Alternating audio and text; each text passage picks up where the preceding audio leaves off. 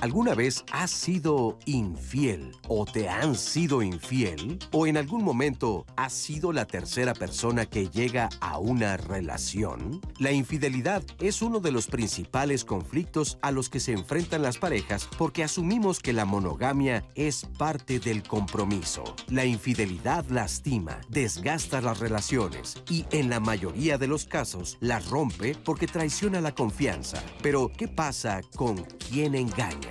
¿Por qué los terceros son mal vistos? ¿Cuáles son los motivos de cada uno? Para muchas personas, la infidelidad no es el fin de la relación, sino una oportunidad para fortalecerla. Hoy, en Diálogos en Confianza, nuestro tema es la infidelidad. ¿A quién le duele más? Hola, ¿qué tal? ¿Cómo están? Me da muchísimo gusto saludarlos. Yo soy Cristina Jauregui y a partir de hoy voy a estar conduciendo los viernes esta sección que ya saben que es de pareja. Me da muchísimo gusto saludar a todo el público, a todos los que son fans de esta sección de pareja y bueno, estaremos juntos, estaré escuchando todo lo que ustedes quieran platicarme. En redes me pueden decir comentarios y por supuesto también sugerencias sobre temas que quieran que platiquemos. Y el día de hoy, como ya vieron, vamos a hablar de este tema, así es que me da muchísimo gusto empezar con un tema fuerte, polémico, que bueno, eh, nos cuesta trabajo a veces decir lo que realmente sentimos y pensamos con respecto a este tema. Pero sobre todo lo que me parece muy interesante es que lo vamos a trabajar desde las tres perspectivas. ¿Qué quiere decir esto? Bueno, la persona que es, está en una relación y que está siendo infiel, pero también el amante, o sea, la persona que está con él o con ella siendo infiel. Así es que hay tres tres elementos que se conjugan siempre en una infidelidad y muchas veces nosotros nos preguntamos, eh, bueno, pues qué es lo que está pasando en el interior, nos damos muchas respuestas, pero hoy los especialistas nos van a ayudar pues a encontrar un poquito más certeramente qué es lo que sucede cuando hay una infidelidad. Y sobre todo la pregunta también que nos estamos haciendo es, cuál sufre más, a quién le duele más o cuál es el que está eh, pues siendo el más afectado.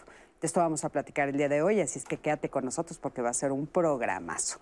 Y bueno, me da muchísimo gusto que ya voy a compartir a partir de hoy eh, con Anaí. Anaí, ¿cómo estás? Cris, muy bien, porque creo que dijiste que quiénes son los fans de, de, viernes, creo que yo soy una de ellas.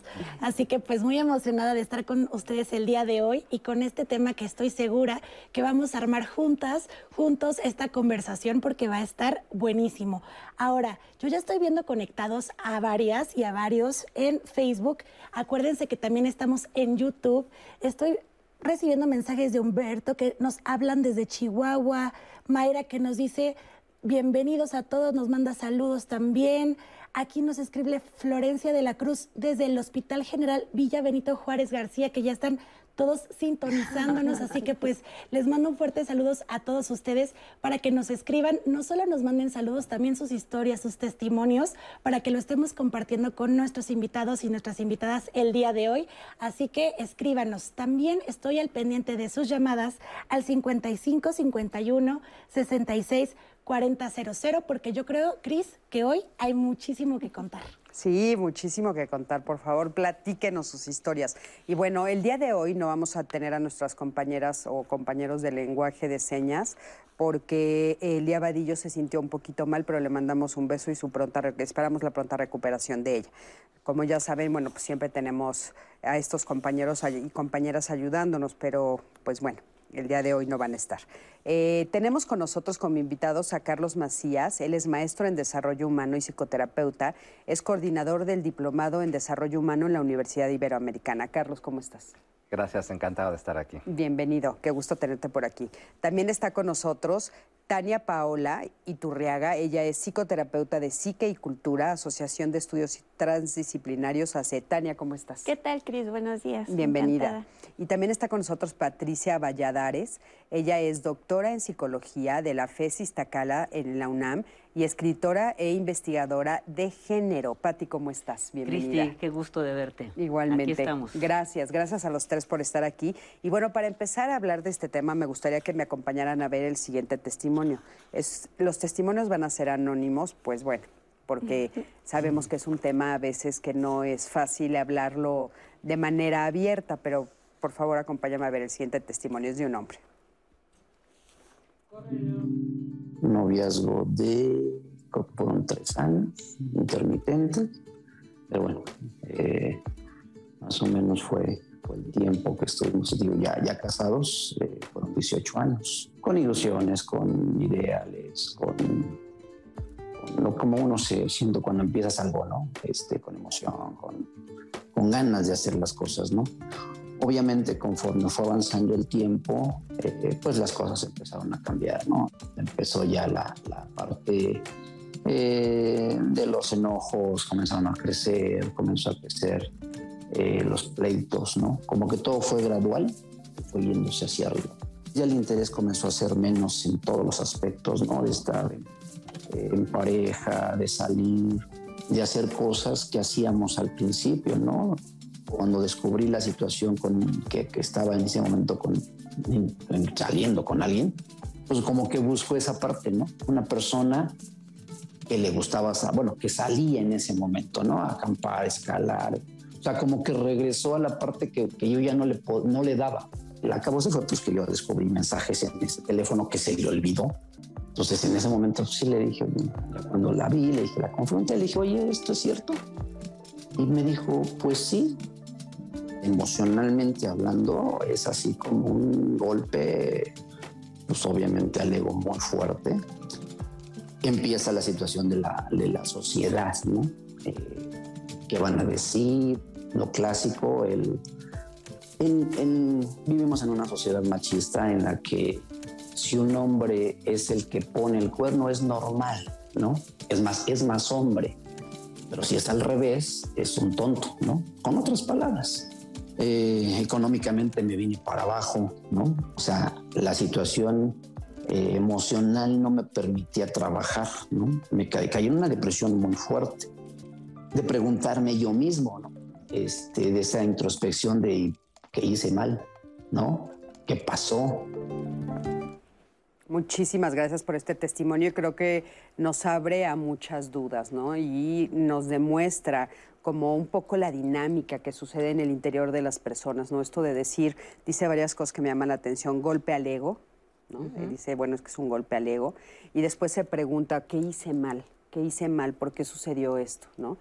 Al principio también me llama mucho la atención que él dice, me doy cuenta que ella estaba haciendo con él las cosas que hacíamos y que nos gustaban y que dejamos de hacer. O sea, creo que ayuda una dinámica muy clara en el interior que, bueno, me gustaría que ustedes nos explicaran, que de repente lleva a las parejas, ¿no?, a vivir una situación así. Eh, eh, el tema de la infidelidad es uno de los temas que más les ha interesado a los humanos en la historia de la humanidad, porque nos mueve eh, muchas ideas que tenemos acerca, muchos mitos que tenemos acerca de las parejas. El primer mito griego es este mito de la idea de encontrar a una pareja que te complete y que te hace entero y feliz. y a tu este alma gemela, ¿no? A, tu, media naranja. A tu media gemela, tu, tu, media naranja, etcétera. Entonces, esa primera idea, uno, que además es, una, es un mito, no es necesariamente cierto, te lleva a andar buscando por la vida ese otro o esa otra que te complete. Y se supone que cuando encuentras a tu media naranja, tu igual, entonces no necesitan nada, son uno solo y a partir de esa unidad, decían los griegos, te vuelves como Dios, entonces ya no necesitas nada. Sin embargo, los mitos son mitos. Entonces, eh, en toda la historia del conocimiento humano, la primera duda que, que, nos tendríamos que plantear es si esto de encontrar a la pareja que te hace feliz y completo es cierto. Y si este, este vínculo implica necesariamente eh, exclusividad. Y cuando hablamos de exclusividad y de infidelidad, el primer tema que nos surge es cuando uno piensa en infidelidad, piensa en infidelidad sexual, donde el asunto de ponerte el cuerno y demás significa que te acuestes con otra persona diferente a tu pareja. Y eso está permeado de cultura. Está permeado de cultura si el sexo es pecado, si realmente los humanos somos este, monógamos o no, que esa sería la primera pregunta científica, y está cargado de culpa, de pecado, y por lo tanto es sumamente atractivo. Justamente porque está cargado de culpa De- y de, culpa y Como de dicen por ahí, ¿no? Lo más atractivo está Es prohibido, prohibido. engorda. engorda, hace daño, te Hace embarazas, daño. etcétera. Entonces el tema va a ser muy interesante porque nos va a dar para pensar muchas cosas que tienen que ver si realmente somos monógamos o no. Si realmente la otra pregunta que, que siempre me hago, hay, efectivamente hay ciertas personas que tienen más tendencia a ser más abiertos sexualmente y otras personas que por su ideología, su educación, piensan que no. Entonces ahí hay un debate muy interesante y lo que me llama mucho la atención es que efectivamente la infidelidad produce como mucho trastorno, como mucho caos, que se refleja en una decisión que toma el otro o la otra de ser infiel o no, se convierte en la pareja en un atentado personal, en un atentado contra el ego de cómo me hiciste eso, y puede producir consecuencias tan negativas como llevar a conductas violentas, la maté porque la amaba, porque me puso el cuerno, etc. No, bueno, eh, eh, sabemos que hasta guerras. Guerras, O sea, y bueno, ¿Qué me dices de la guerra de Troya De y cuántas guerras mundiales han sido por una infidelidad, o sea, por una mujer, por, por toda esta situación? A ver, a mí me gustaría que tú, o sea, desde tu perspectiva nos dijeras, ¿somos monógamos por naturaleza? Eh, no. no somos. O sea, lo, lo que hemos encontrado en los estudios de psicología, y aquí esta pequeña se asusta, eh, eh, en realidad la monogamia No te asustes, es, no te un- es un proceso cultural. Pero los seres humanos, y yo aquí haría una pregunta a todos los presentes, uno puede amar inmensamente a su pareja y al mismo tiempo sentir deseo por otra. Y ese es un procedimiento absolutamente natural, además mediado también por la cultura, la prohibición y todo eso. Pero entonces la duda es, efectivamente podemos amar a muchas personas y lo que a mí me gustaría hablar en algún momento del progla- el programa, estos nuevos pactos amorosos.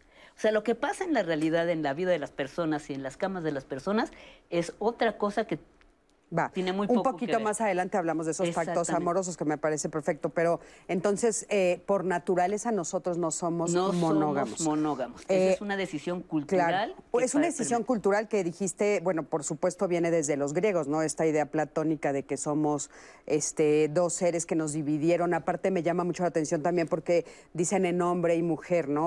O masculino y femenino.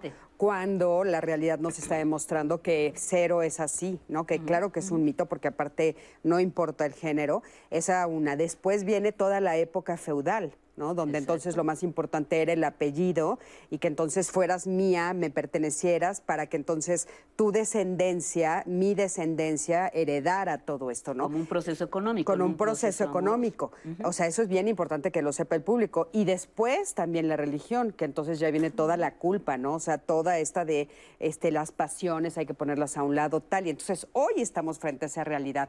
Claro, nos asusta, nos asusta porque entonces de qué se va a tratar, cómo van a ser los pactos. Pero bueno, ¿tú qué opinas de esto? Este, pues bueno, bienvenido al debate. ya vamos a empezar, compañero. ¿Qué Vamos a quieres? empezar, ¿no? Sí, sí, Este, sí. primero- Bienvenido. Primero el tema del mito. O sea, dicen el mito es el mito. Pero, ¿qué es el mito? El mito es el arquetipo. Carl Jung eh, habla de precisamente estos, estos patrones que nos son dados a los seres humanos y que se repiten a lo largo de la historia y que terminan diciendo cosas muy similares. Es muy interesante el trabajo de Joseph Campbell en términos del mito y cómo el mito en diferentes culturas, religiones, termina siendo muy similar. Entonces este mito no es, no es un cuento, no es un invento, no carece de valor, sino viene de un inconsciente colectivo que parece ser que nos dicta como, como una forma de proceder. Eh, y ahí, bueno, viene Adán y Eva, viene, ¿no? O sea, un hombre para una mujer, en fin, no, no nos plantean triángulos. Eh, Pero bueno, eso es en el Ajá. mito de la religión, ¿no? Bueno, Digo, si vamos que- a entrar al debate, porque eh, no, ese es en el mito de la religión, el de Adán y Eva, ¿no? bueno, es que, es que eh, hablaban de los griegos, este, se repite, ¿no? Es más o menos... Ahora, los griegos, aunque hacen ese mito, ellos sí hacían este, Bueno, inclusive orgías. Eh, eh, Claro. Sí, pero, pero suceden los triángulos en los dioses griegos con las consecuencias, tra- eh, con la consecuente tragedia, ¿no? Es como el mito de, Edipo, por ejemplo, bueno, que conocemos a fondo y es el que más se usa en la psicología, ¿no? Eh, Jung lo interpreta diferente de Freud, ¿no? Que es, eh, te vas a enamorar de tu mamá, vas a matar a tu papá, bueno, te vas a casar con tu mamá. Eh, ¿qué significa eso? ¿Qué es lo que debes de hacer o qué es la tragedia que va a ocurrir si derrotas a tu papá simbólicamente y conquistas a tu mamá. O sea, es, es mala idea. Más bien el mito nos está alertando de eh, no andes por ese camino porque te vas a acabar sacando los ojos, como, como de hecho ocurre en la... Pero, pero fíjate, dijiste tragedia, algo ¿no? genial que tiene que ver con todo esto. De lo que estamos hablando es un- de una política sexual. De una política sexual occidental donde describe cuál es el orden social que no debe romperse. Y parte de lo que rompe el orden social es el uso de la sexualidad. Y por eso tiene que ver en qué pasa con las mujeres, con los hombres. Porque eh, en este orden social, y, y- qué bueno que citas a los griegos, es las, las personas se juntaban para hacer familias. Las mujeres eran la vasija donde se depositaba el semen para producir atenienses.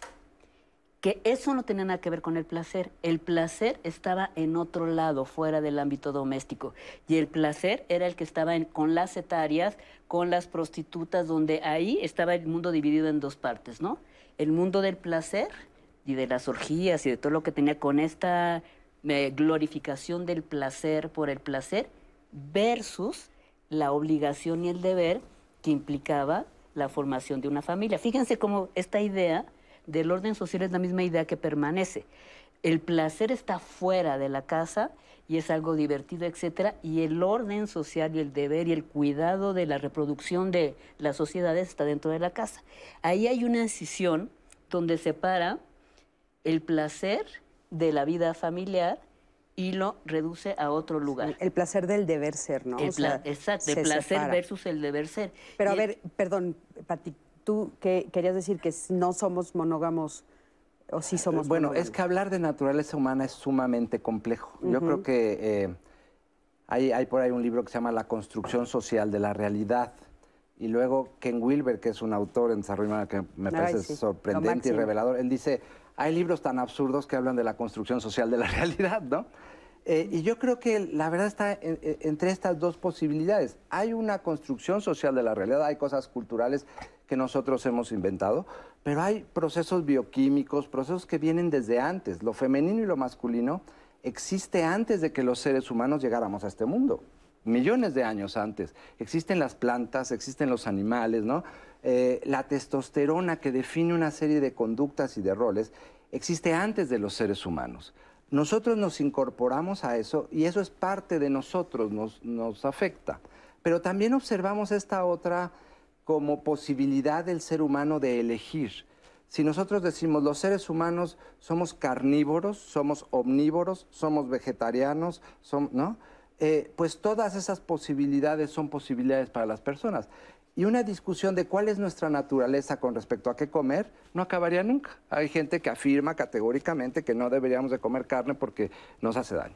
Y hay gente que dice, pues tenemos colmillitos, aunque sean chiquitos, pero estamos hechos para comer carne, además muy sabrosa, ¿no? Este, la realidad es que el ser humano puede tomar la decisión que desee. Yo creo que si somos monógamos o polígamos, pasa lo mismo. Yo creo que hay gente que decide una cosa o que decide la otra. Y esa es la esencia del ser humano, esa posibilidad de decidirlo, porque no estamos condicionados como los animales para ser inevitablemente polígamos como los leones o inevitablemente monógamos como los Claro. lobos, ¿no? Sí, claro, porque tú estás hablando de que somos holísticos, o sea, somos, somos complejos, tenemos varias aristas, ¿no? Pero entonces, bueno, eh, Patti está diciendo en una de las aristas, nosotros tenemos esa tendencia. Tú estás incluyendo una arista nueva que es toda la conciencia, y entonces en este mundo de conciencia tomo la decisión. O sea, pero entonces sigue la pregunta en pie, ¿somos o no? Pero bueno, vamos es a ver, que yo por favor. pienso que, que aquí creo que para tratar, cuando intentamos abordar el tema de la infidelidad, me parece que no es que dejemos lo orgánico de lado, me parece que el tema de la infidelidad da para analizarlo desde un punto social cultural, ¿no? que tiene que ver con los patrones que traemos, que tiene que ver eh, desde el psicoanálisis con lo que ya mencionaba el doctor Carlos eh, acerca del triángulo edípico. ¿sí? Entonces tiene que ver en cómo yo me voy a... La, la infidelidad, algo que tenemos que entender y ya, ah, para comprenderla, es que la infidelidad viene dada por la carencia. Entonces, para poder entenderla y comprenderla, hay que analizar la funcionalidad que tiene para el sujeto que comete infidelidad. Ok, ¿De- ¿a qué te refieres con la carencia? Por ejemplo, carencia afectiva. La, la- la infidelidad tiene diversas funciones en, en un sujeto. No se da por una razón. Los motivos por los cuales una infidelidad se da son diversos. ¿No? Desde a lo mejor, eh, justamente esto que mencionaba Patti de lo prohibido. ¿Qué es lo prohibido? ¿Cómo, ¿Cómo el psicoanálisis explica eso? Pues a partir del triángulo edípico, en el que, que- en el, que el hijo desea ser amado por la madre, pero no puede desearla porque está el padre y entonces la madre se vuelve algo prohibido. Entonces, tiene diversas funcionalidades la, la infidelidad. Ahora sí que, como decía Freud, caso por caso. Por eso, pero entonces, eh, si tiene diferentes eh, razones, digamos, una, una de las razones, una de las múltiples razones es eh, la carencia. La O carencia sea, no es para nada la única, porque entonces estaríamos eh, reduciendo un tema muy complejo a solamente un elemento. O sea, puede ser, eh, puede ser que exista una carencia, pero también puede ser que exista simplemente el deseo, el gusto, el placer, ¿no? O sea, son, es como múltiples cosas, ¿no? Vamos a ver qué nos están diciendo en las redes. Eh, hay una conversación paralela con todo lo que ustedes están mencionando ver, en estas ya. transmisiones en vivo. Eh, por ejemplo, nos dice María Lara, la infidelidad no debería de existir. Si ya no sientes deseo o amor hacia tu pareja, puedes ser sincero con él o con ella y contigo. La vida es muy corta para ser infeliz. O sea, esta- eh, María propone terminar la relación en lugar de esta infidelidad. Tenemos que ser felices, pero no lastimando y traicionando a las personas también estaban de acuerdo por acá en, en- el tema de eh, que cada uno selecciona qué es lo que desea hacer. Adriana Mendoza nos dice, la infidelidad es cuestión de cada quien. Quien quiera hacerlo, lo va a hacer y quien no, no lo hace. Depende mucho de los valores, principios y el amor propio. Y claro, repercute en la familia. Un consejo, aprendan a perdonarse y a perdonar, porque solo quien es infiel nunca está tranquilo o tranquila, y solo ellos y ellas sufrirán las consecuencias. Este comentario de Adriana ha sido constante en diferentes puntos de ponen las palabras valores y principios re- recurrentemente en los comentarios. Otra llamada más que recibimos, le duele la infidelidad a la persona a la que le fueron infiel pero más le duele a la persona que fue honesto al admitir su infidelidad y no logra perdonarse a sí mismo por haber sido infiel. Ese es uno de los comentarios que también tenemos en llamada. Se ponen del otro lado también, decir, bueno, también hay un sufrimiento de parte de la persona que fue infiel, ¿no? Nos cuentan también un testimonio. Dice, a los seis años de casada y embarazada de mi primer hijo, me entero que mi esposo me es infiel. Yo no le dije nada. A los tres años de mi otro embarazo, lo confronté y lo perdoné. Actualmente me sigue siendo infiel. eh, y pues después de estos cinco años de que ya yo me enteré de que ha sido infiel conmigo constantemente, decido poner mi distancia, aunque vivimos todavía juntos. Pero ¿cuál es el especialista adecuado para tratar mi tristeza para que no me duela? ¿No? También hemos recibido comentarios, eh, Cris, y eh, ah, se los pongo también aquí en la mesa, del tema de digitalización, ¿no? Por ejemplo, Max Pedrosa nos dice, actualmente la infidelidad se ha digitalizado. Los dispositivos teleinformáticos, la pandemia y el aislamiento social ha hecho que busquen parejas virtuales. Y eso va unido a, también a una pregunta que recibimos de Diani. ¿Qué tanto influyó la pandemia para casos de infidelidad por el uso de redes sociales? Claro, es que eh, ahora eh, se ha multiplicado ¿no? la posibilidad por, por varias razones. O sea, ahora tener las redes sociales hace que los contactos sean, por supuesto, eh, múltiples.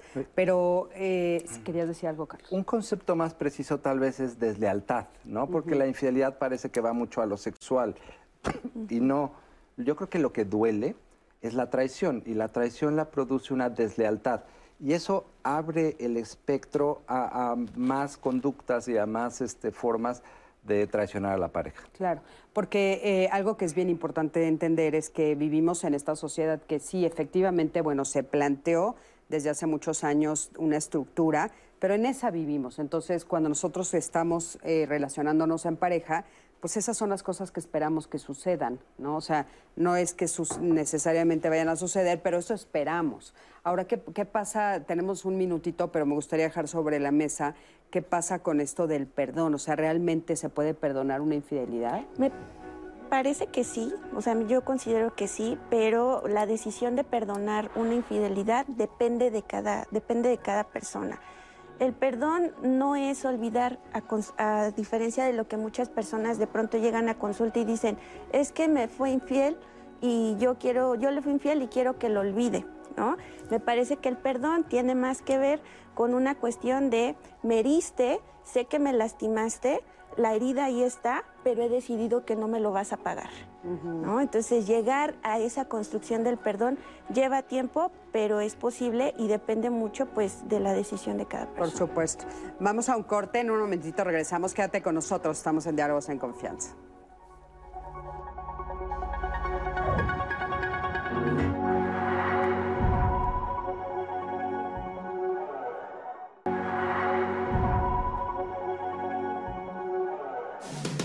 Mi relación se basó más en maltrato emocional, ¿no? Y económico. Me controlaba mucho también económicamente. Entonces ahí fueron dos, dos tipos de maltrato, ¿no? Me llegó a decir, este, pues agradecida, agradecida deberías de estar de que me casé contigo, ¿no? Y yo así, o sea, son, son palabras muy fuertes, ¿no? Fueron muchos detalles los que pues me rompí el corazón literal, ¿no? Porque uno de ellos que, que a la fecha no se me olvida es que me dijo, ah, ya, ya sé, así hasta con el ademán, ¿no? Ya, ya, ya sé que lo que necesitas es amor, ¿no? Pero pues se burlaba, ¿no? Se mofaba. Entonces yo así de, o sea, ¿qué hago aquí? Yo me preguntaba a mí misma, ¿no? O sea, ¿qué hago, no? Fueron dos veces las que yo intenté eh, tener los conocimientos para poderme divorciar, no saber cuál, cómo era. Y pues yo veía que no, que tenía que tener un causal de divorcio, ¿no? Entonces, él me fue infiel y la verdad, este, pues igual se fue quebrantando mucho más y más la relación, ¿no? Pero entonces yo ahí dije, bueno, igual y pues yo también le puedo ser infiel y me va a odiar y detestar y me va a decir que pues ya nos vamos a divorciar, ¿no? Que es lo que yo quería. Pero no fue así él me perdonó, me perdonaban. Pero, o sea, yo entré y yo no le había pedido perdón, jamás le dije, oye, perdóname, yo quiero estar contigo. No, o sea, él solito me aceptaba así tal cual yo, yo me portaba indiferente y fría con él, ¿no? De momento fue algo casual. De momento fue algo casual. Y ya después se volvió en algo que fuera este, formal, ¿no? Pero te digo, ya conforme fui tratándolo, pues no, no. A la fecha nos seguimos hablando, ¿eh? Y nos vemos de vez en cuando y todo eso. O sea, la relación se mantiene, ahí está. Pero no como una relación de pareja estable, digamos, ¿no? Cuando yo le fui infiel nunca fue con la finalidad de lastimarlo o de, o de si tú me hiciste yo te hago, no, sino de, de que pues hubiera un causal de divorcio. Esa era la finalidad que hubiera un motivo para divorciarnos, ¿no? En mi, en mi, en este, ¿cómo se llama? En mi sentir, eso es lo que yo deseaba. Muchísimas gracias por este testimonio y me llama la atención porque parece ser que a veces son para solucionar problemas, las relaciones de infidelidad, y a veces para venganza también, ¿no? Puedo estar por medio de ahí algo que quiero, quiero cobrarme. Sí, yo sí me quisiera regresar al principio porque todos los fenómenos humanos son fenómenos complejos. Todos. Es muy difícil decir la infidelidad ocurre por esto y entonces pasa esto. Y es por asuntos eh, de traumas psicológicos o culturales y demás, ¿no? Yo creo que la primera cosa es como estar abiertos a qué es lo que está pasando y si bien no podemos generalizar, tampoco es un asunto particular, ¿no? Si esta persona tuvo este trauma, entonces va a tener más tendencia a ser infiel. Entonces yo creo que el asunto circula por varios lugares.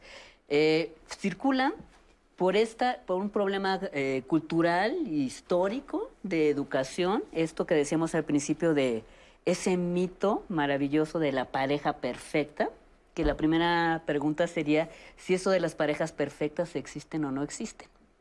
El segundo asunto era lo que decíamos al principio, tener como dos caminos el camino de la, del bien, el camino de una pareja, del deber ser, de una pareja estable, bien, etcétera, o el camino de la perdición y del pecado.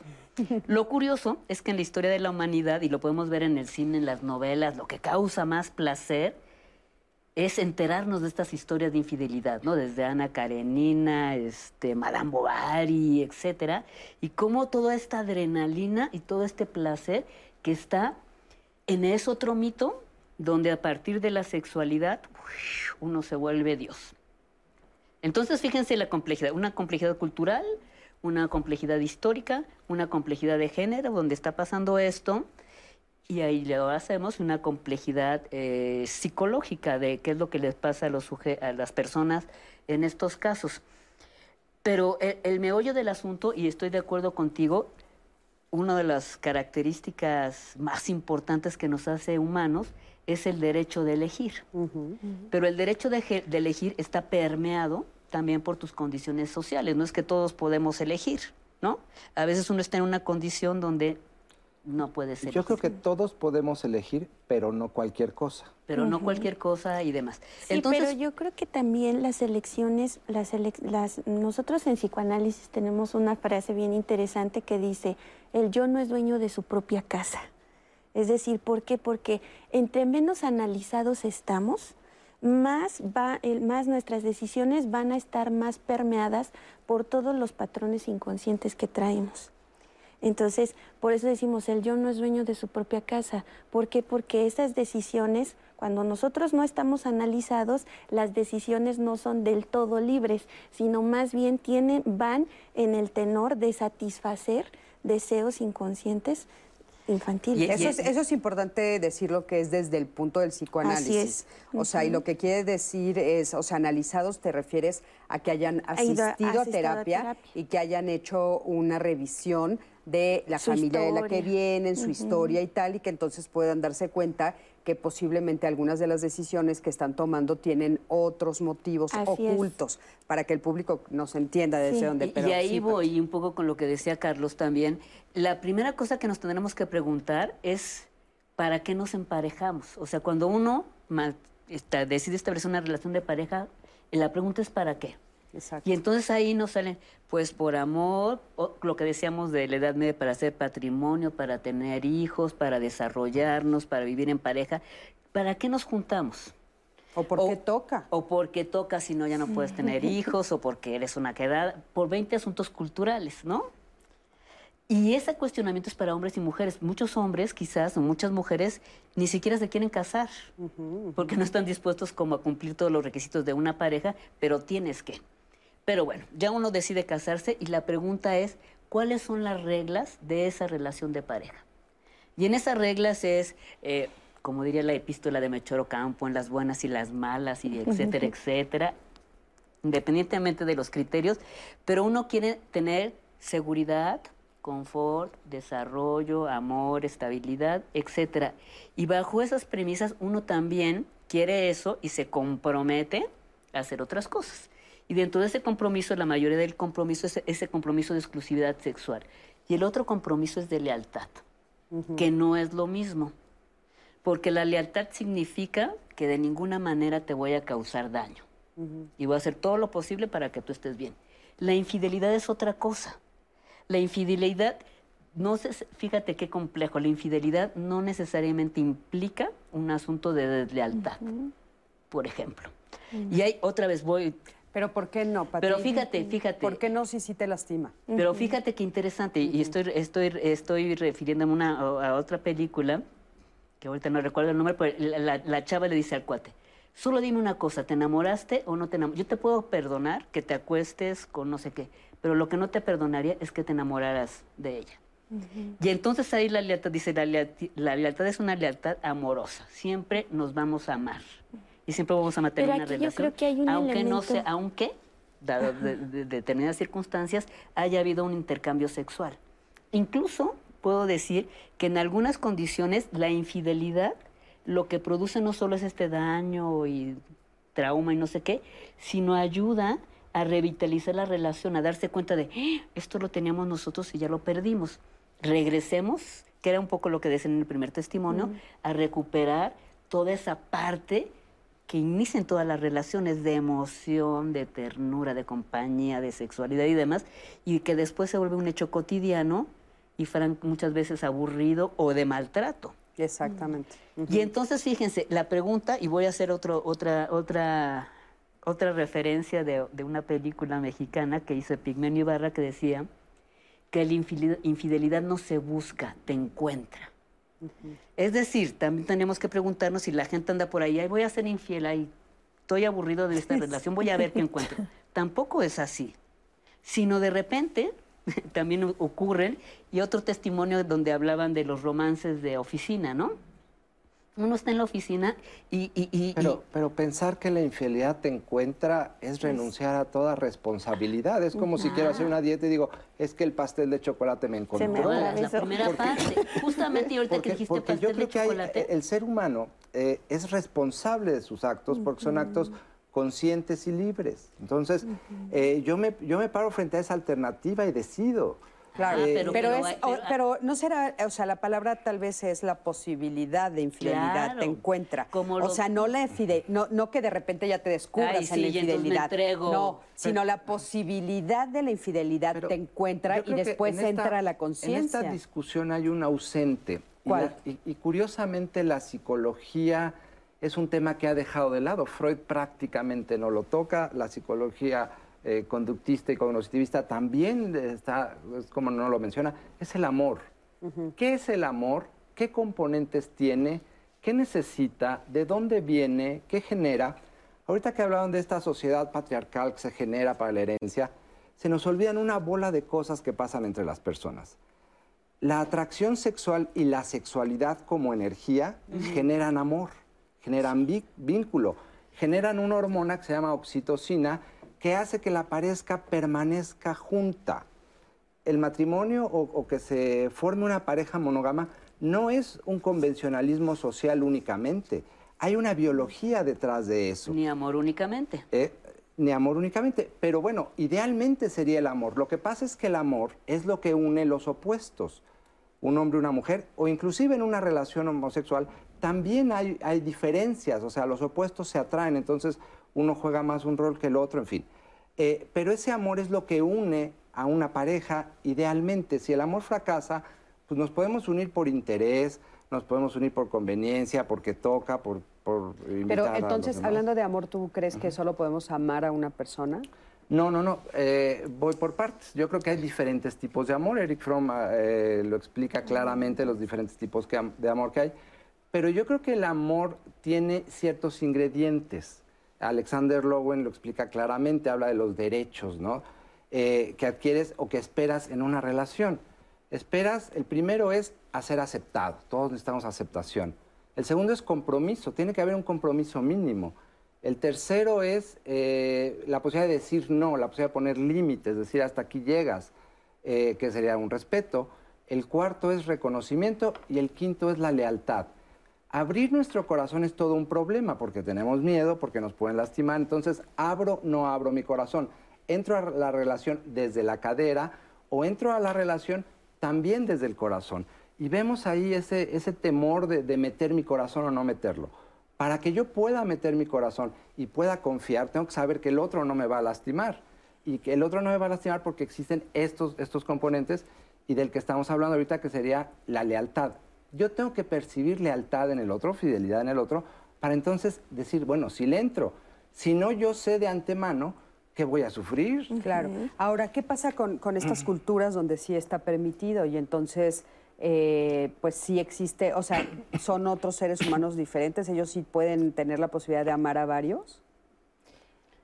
Eh, a ver, tendríamos que pensar qué pasa eh, eh, en una cultura musulmana. ¿Qué le pasa a la mujer? Porque, porque digamos, es un hombre con un conjunto de mujeres, ¿no? Normalmente no conocemos un ejemplo de una religión o una cultura que plantee lo contrario. Sí, sí hay. Eh, si me ayudan, por favor, a buscarlo por ahí, este, sí hay, Eh, sí existe. está este libro, no me acuerdo ahorita el nombre, que habla en, en Afganistán, es la historia de una mujer eh, que se casa con un hombre y luego llega la otra y hay una hija, la hija no la quieren porque es mujer, la regalan al orfanato, ella va a ver a su hija, este, el esposo se cansa de ella, se consigue a otra más joven y entonces ya no le hace caso a esta. En fin, este, habría que, o sea, no porque ocurra podríamos decir es válido o es correcto. No, no, pero ¿Qué creo le- que la pregunta ¿qué no, le no es... pasan a esas mujeres dentro pero, del harem? Pero, por ejemplo, estás hablando de, eh, de las mujeres que en Afganistán, pero ¿qué pasa, por ejemplo, con las, los menonitas? ¿O qué pasa con los que están en Utah, en Estados Unidos, que, que están, se sabe que son- tienen a muchas Fíjense eso- qué interesante, nada más, porque fíjense cómo está la cultura. En ciertas culturas, yo, yo conozco muy bien la cultura árabe y la judía, en ciertas culturas está permitido que un hombre tenga un harem si puede mantenerlas. Sí. Ahí, y, y hay una preferida de- de- de- del sultán, etcétera, y las, las mujeres, muchas de ellas son amigas. Sí. O sea, el, no está, no pasa si la idea que nosotros tenemos de amor, todo lo que dijiste, Sí, es una idea súper occidental, ¿no? Porque aquí no hay este asunto de competencia y entonces, no sé qué, yo me corto las venas porque el sultán prefirió a la otra y demás, ¿no? Y hay muchas culturas, por eso, donde las relaciones amorosas son diferentes. Pero, pero yo no sé por qué En- renunciamos al juicio moral. O sea, yo sí creo que la cultura esta musulmana sí convierte a la mujer en objeto y convierte a la mujer en niña, menor de edad, siempre incapaz de decidir. Y yo no creo que eso sea ni deseable, ni correcto, ni en adecuado. ninguna cultura, y no solo los musulmanes, es nuestra cultura. Y dijimos otra vez al principio, ¿no? Cuando un hombre es infiel, y es más, México tiene el top 10 de machismo, donde hasta los años 50 ser macho era un asunto de, de- de heroísmo que pasaba por mantener muchas relaciones sexuales. Pasaba Bueno, por hasta la, hasta la fecha se dice La casa ca- la chica, casa la casa la grande. casa Era grande, o la catedral y mis capillitas. Era un orgullo eh, de tener muchas mujeres. Pero lo- dirías que es lo correcto? Eh, o sea, que es benéfico para el amor, para la relación. Ah, no, no, pero es que no estamos hablando de correcto o No incorrecto, es, no es incorrecto o correcto, es lo que Es que ocurre yo en la creo que lo que estamos dejando fuera es el contrato de exclusividad que pueden llegar a tener cada pareja. Cada, o sea, el contrato de el contrato de exclusividad que a veces está que no siempre se platica en la pareja, o sea, Exactamente. no es algo que no se platica, que está como implícito. Entonces, aquí yo creo que estamos dejando fuera el contrato de exclusividad que tiene cada pareja. ¿Por qué? Porque la infidelidad no es la misma, porque las parejas, todas las parejas no son iguales. Entonces, me parece que para trabajar el tema de la infidelidad tenemos que analizarlo en cada en cada caso. ¿Por qué? Porque en cada caso es distinto y tiene motivos distintos. No, no, es, no es un caso en particular o no tiene un motivo Pero, pero en particular. justamente por eso, Tania, cuando una pareja se junta de cualquier edad desde adolescentes, uno tendría que tener más o menos claro cuáles son tus valores y qué es lo que esperas de una relación. Claro. Y entonces, si alguien espera exclusividad y el otro no, esa relación va- está destinada al Y sufrimiento. yo creo que, que sí tenemos que poder hablar desde, desde lo plural, porque si no, imagínate, pues digo, no podemos traer individualmente aquí a cada persona para hablar, ¿no? Hoy- Este, sí podemos hablar desde lo plural, desde, desde algunas perspectivas. Me parece, me parece como muy importante, no sé si estás de acuerdo, Carlos, o no, pero no poner como, como eh, em, es correcto o, no- o incorrecto, porque entonces estamos poniendo juicios de valor, sino más bien como qué es lo que sucede. O sea, fíjate, sucede, a mí me llama mucho la atención porque si está la división entre el amor y la sexualidad, ¿no? O sea, estamos hablando la división entre amor y sexualidad. Entonces, eh, ok, yo, yo entiendo que en la relación de pareja siempre está involucrada la sexualidad, o sea, siempre está involucrada. Pero la pregunta que estaría ahí es, ¿los seres humanos somos capaces de amar a varias personas o no somos capaces? ¿Por qué sí puedo amar a mis hijos?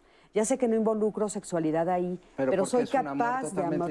Pero, a ver, yo, pero, yo pero a ver, es que esa es la pregunta. O sea, en el amor filial yo sí puedo tener muchos amores, pero en el amor romántico no puedo amar a varias personas. Esa sería una pregunta por ahí, ¿no?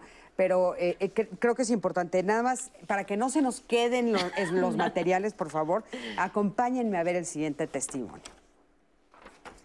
Ah, es sondeo, perdón. ¿Cuál sondeo? ¿Cuál es la diferencia? Pues tiene que ver justo como la cuestión corporal. Eh, muchas veces podemos tener relaciones con personas que sean sexuales y no necesariamente involucrar sentimientos o viceversa. Entonces, eh, pues básicamente la, la diferencia yo así como la veo es qué tanto uno involucra los sentimientos pues donde uno agrega sentimientos y en el otro simplemente es como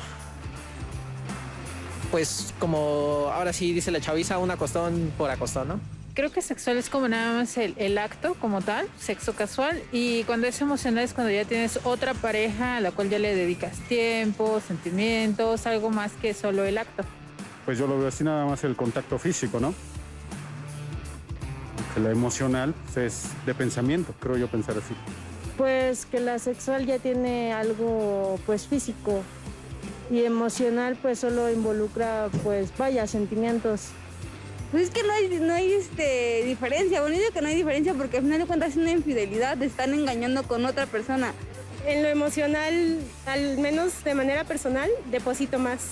Quizá lo sexual lo podría entender un poco más porque siento que lo, la parte sexual también es algo fisiológico. Entonces, pues todo puede pasar, pero en cuanto a lo emocional, pues es algo que se va construyendo y no solo que puede suceder de manera espontánea. Yo creo que la emocional, sí, duele más que la, que, que la sexual, ¿verdad?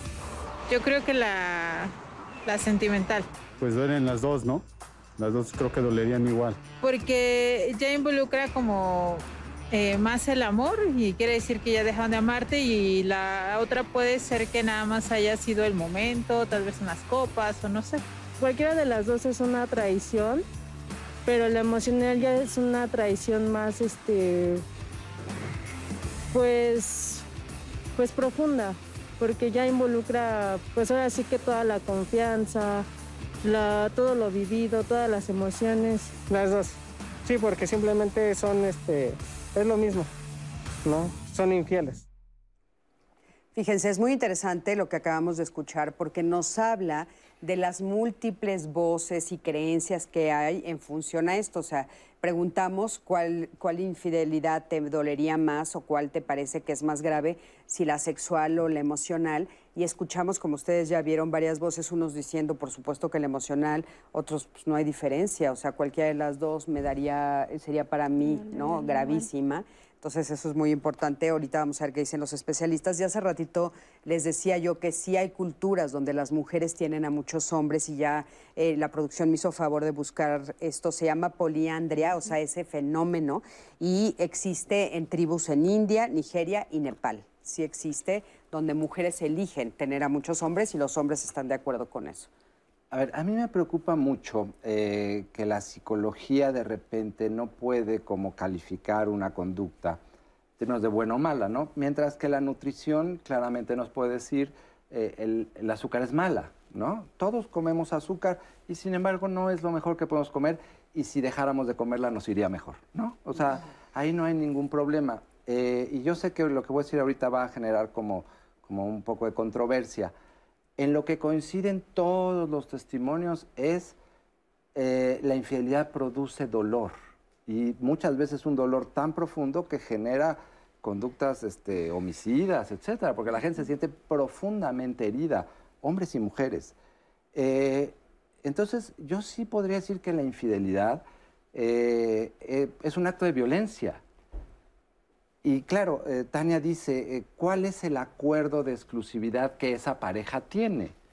Bueno, yo llevo 27 años de ser terapeuta, hoy en día los y bueno, y trabajar en instituciones educativas con jóvenes, hoy en día la relación abierta, o sea, la relación donde no hay exclusividad, es un común denominador, es este es algo que sucede. Bueno, normalmente termina en tragedia. Eh, es algo que observamos sin un juicio de valor, sino eh, sin un prejuicio, sino simplemente viendo el fenómeno. Alguien se enamora, eh, el otro no corresponde, el otro eh, se relaciona con una tercera persona y esta persona se siente profundamente herida. Y si, y si lo que se trata es de no herir al otro, porque nadie dudaría en pensar que golpear a otra persona está mal, y estamos poniendo un juicio de valor, estamos señalando que es una conducta incorrecta, ¿no? Eh, aquí es generarle un dolor inmenso a otra persona, a quien supuestamente quieres. Esa sería una motivación, pues, para mantenerte dentro de lo que sea posible, pues, más o menos fiel. Ahora, somos humanos, nos equivocamos, cometemos errores, pero, pero ¿qué es lo correcto, lo incorrecto, lo debido? O sea, yo nada más diría una cosa, si tú quieres preservar tu relación afectiva, tu relación de pareja, mantente fiel, va a ser más fácil. Sí, bueno, evidentemente sí, no, no vamos a estar en desacuerdo en eso. Ahora, eh, eh, esto que dices de los jóvenes que están haciendo ahora estas relaciones abiertas, ¿cuáles son las reglas de estas relaciones abiertas que has observado? Fíjate, me decía una chica que iba a terapia conmigo, me dijo, es que hoy en día todo es negociable, absolutamente todo. Claro, con los respectivos resultados, ¿no? Sí, ahora, eh, fíjate, si es algo que está empezando, bueno, pues ellas, ellas y ellos tienen a toda la cultura atrás diciéndoles que eso no es lo correcto. Y sin embargo, o sea, o, o no es lo esperable, yo no sé si es correcto o no es correcto, no es lo esperable en una sociedad mexicana como la nuestra. Pero sin embargo, ellos están empezando a tener como nuevas reglas del juego, ¿no? Es como, A- eso llama la a- atención. A, eso es a lo que yo me refería con los nuevos pactos amorosos. Lo que estamos haciendo en la UNAM desde hace dos años con todo este asunto del acoso y demás, es revisando muy bien cómo se están dando las relaciones amorosas eh, en- entre pares. Y lo que hemos encontrado, además es muy interesante analizar, nuevas formas amorosas. Las nuevas formas amorosas, y no solo para es- jóvenes, sino para toda la sociedad, pasa ya por muchos caminos, desde eh, relación tradicional de pareja, triángulos, este, swinger, ex- eh, orgías, etcétera, etcétera, porque lo que se está poniendo en tela de juicio son los modelos históricos en los que estamos viviendo.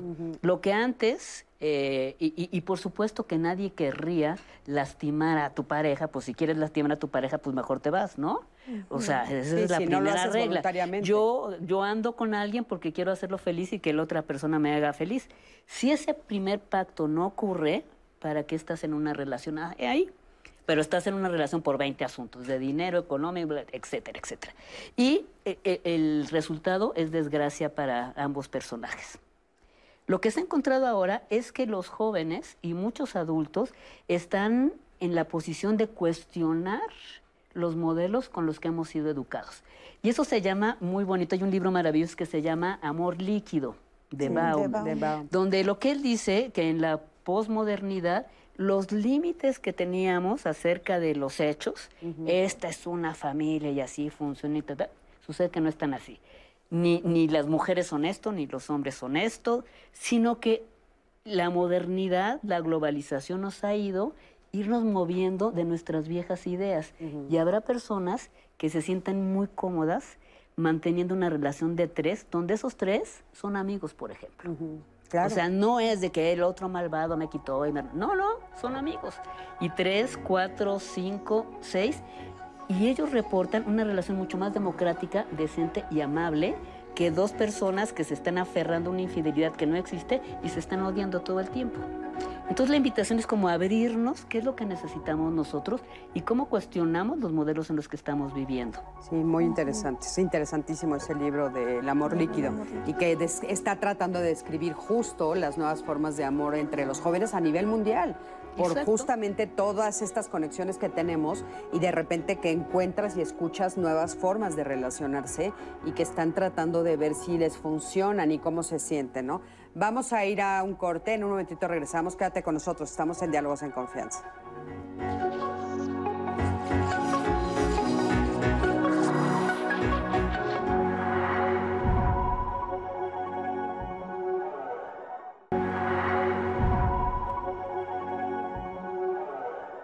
Ya estamos de regreso con todas y con todos ustedes. Y pues antes de seguir con el tema que ahorita ya vieron que se está poniendo un poco bastante interesante, quiero decirles e invitarlas, invitarlos a que sean parte del programa del lunes, porque hay muchas preguntas alrededor de la presión al- arterial y vamos a estar con los especialistas hablando sobre el tema. Eh, recuerden que estamos hablando de factores de riesgo, preguntas de cómo lo puedo cuidar, cómo podemos prevenir. Así que no se lo pierda, acompáñenos el día lunes. Vamos a estar hablando sobre el control, control de la presión arterial. Y ahora sí, pues de regreso al tema de infidelidad. ¿A quién le duele más? Pues hemos recibido muchísimos comentarios, muchísimas opiniones conforme a lo que nos han hablado los especialistas. Quiero leerles estos comentarios que dice, por ejemplo, también se debe estar consciente de que somos animales. Hace rato hablábamos del tema de poder elegir, ¿no? Pero también la audiencia hay otra, otro, otro tipo de comentarios que nos dicen, somos animales y la razón no es la que nos dirige, sino las emociones y los deseos y que a veces el instinto nos domina. Esta es otra teoría que ha sido repetida en diferentes comentarios. Otra persona que también una mujer nos escribe en YouTube, si siento amor y ternura por mi amante, por más que lo busco con mi esposo, no es lo mismo. Siento que es un antes y un después, pues creo que hay muchos más sentimientos y amor con esta persona. ¿Qué puedo el esposo. hacer? También tenemos eh, una pregunta que nos dice, ¿alguien de los especialistas puede decirme cómo los infieles llegan a afecciones como mitomanía, manipulación y otros trastornos de conducta grave al mantener una doble vida? Esta pregunta que nos hace esta usuaria en Facebook también es interesante porque hemos recibido comentarios y llamadas en donde nos dicen, yo soy testigo o, te- o sea, estoy viendo los mensajes de mi pareja, estoy viendo que es, ha sido infiel, que ha tenido encuentros sexuales y a pesar de ello, de todas las eh, evidencias, lo sigue negando, ¿no? Y sigue indicando que eso no es cierto y que... eh, o sea, lo, lo tiran de loco o loca. Entonces eso también ha sido como anécdotas eh, que, que han sido como recurrentes en nuestro Facebook, en nuestra transmisión en vivo. También nos escriben, estaba embarazada y mi marido me fue infiel.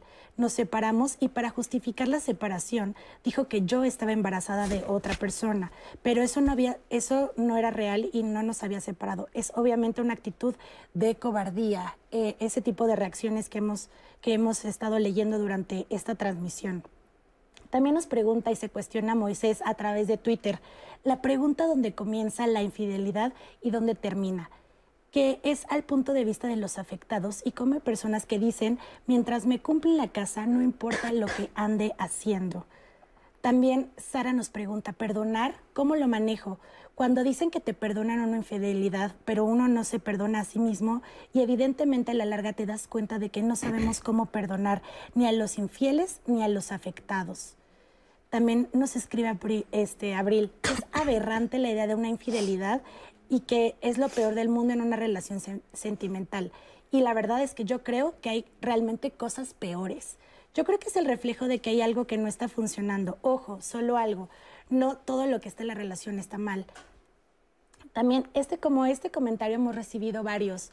Quiero compartirles en donde dicen que tampoco es lo peor que le puede pasar a una pareja, ¿no? Que es mucho de lo que se está como construido en la sociedad, se cuestionan, que creo que lo mencionábamos justo antes del corte.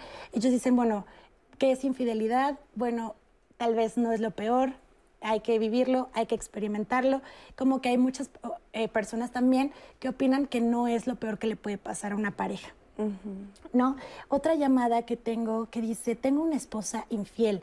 Este me llamó mucho la atención porque así como este, esta llamada tenemos eh, diversos comentarios que nos aseguran que no entienden mucho el por qué sucede la situación, eh, que creo que lleva un poco al autoconocimiento, pero esta es muy, muy concisa, entonces me gustaría retomarla. Tengo una esposa ideal. He tenido infinidad de parejas donde lo importante es el sexo, a pesar de que mi esposa me complementa perfectamente en ese aspecto. Pero siempre he tenido la necesidad de tener una persona ajena en el aspecto sexual. ¿Por qué me pasa esto? Y creo que este, esta persona que nos llama, porque fue un hombre, eh, em, pues creo que va relacionado con el testimonio que tenemos ahorita con la producción, que es de una mujer que ha sido engañada. Entonces, de este lado esta llamada, que él dice no sé qué pasa y por qué engaño, y vamos a tener en contraste este testimonio que nos dice ella cómo se sintió al tener esta situación en su pareja. Vamos a verlo. Trabajábamos en, la misma empresa. Eh, eh, me llevaba regalitos y pues poco a poco se fue dando el, coqueteo, ¿no? Digamos.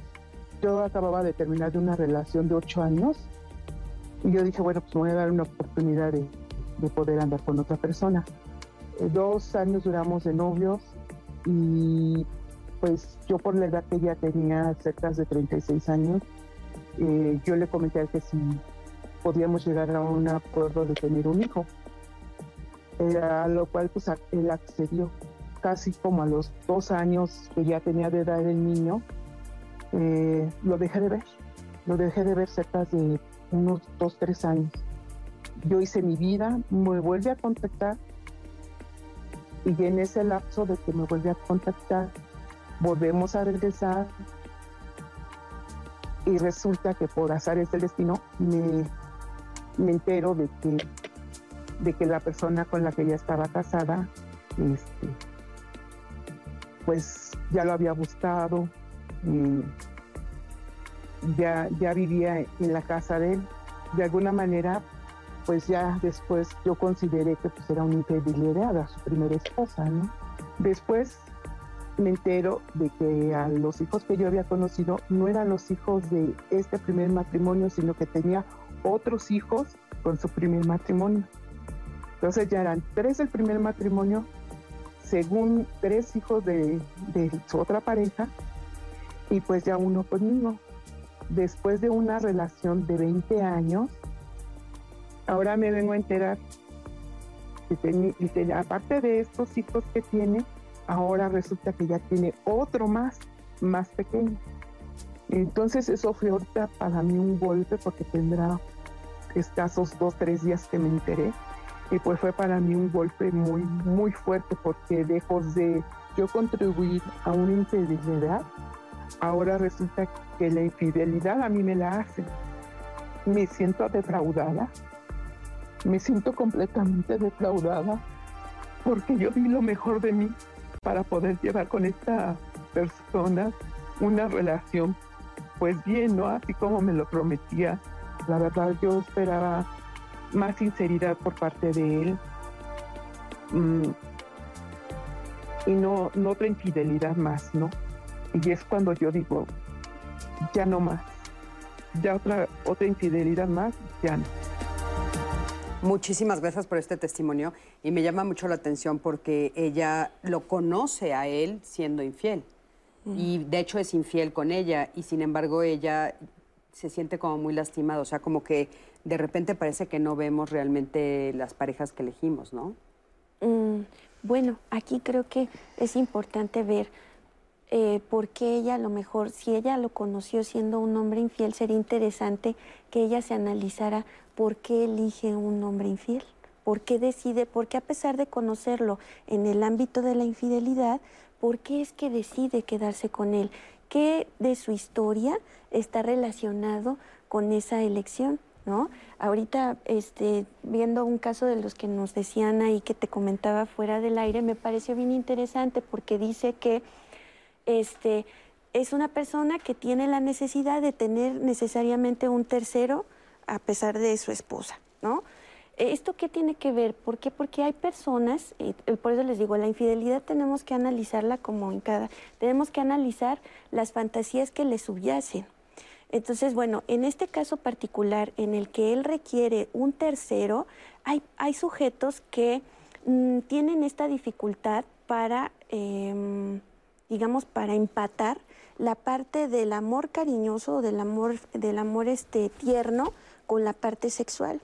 Esto te platicaba, bueno, viene desde la infancia. ¿Por qué? Porque a la madre se le ama, pero no se le puede desear, porque es pareja del padre, ¿no? Entonces, ¿qué pasa? Cuando ese sujeto se convierte en adulto, entonces tiene esta, no puede empatar esas dos partes, porque además si la esposa queda, este, tiene hijos, entonces ya no es una madre. esposa, ya es madre. Pero y a la eso madre le pasaría a todos los No. hombres. no, no necesariamente, depende mucho, por eso te digo, va- aquí la infidelidad la vamos a ir analizando, pues dependiendo. No, me caso- refiero a esto de, o sea, ningún hombre puede amar a su, a su Ah, mamá en ese sentido. Ajá. Entonces, eh, o sea, después, cuando tiene una esposa y tiene hijos, la ve como mamá y ya no la puede amar. Ajá, sí, bueno, hay casos, eh, por ejemplo, en el hablando digamos. específicamente de este caso, ¿no? Desexualiza, efectivamente desexualiza a la esposa porque ya no puede ser como vista como esposa, ya es una mamá y a la mamá no se le puede ser. Entonces, ¿qué pasa?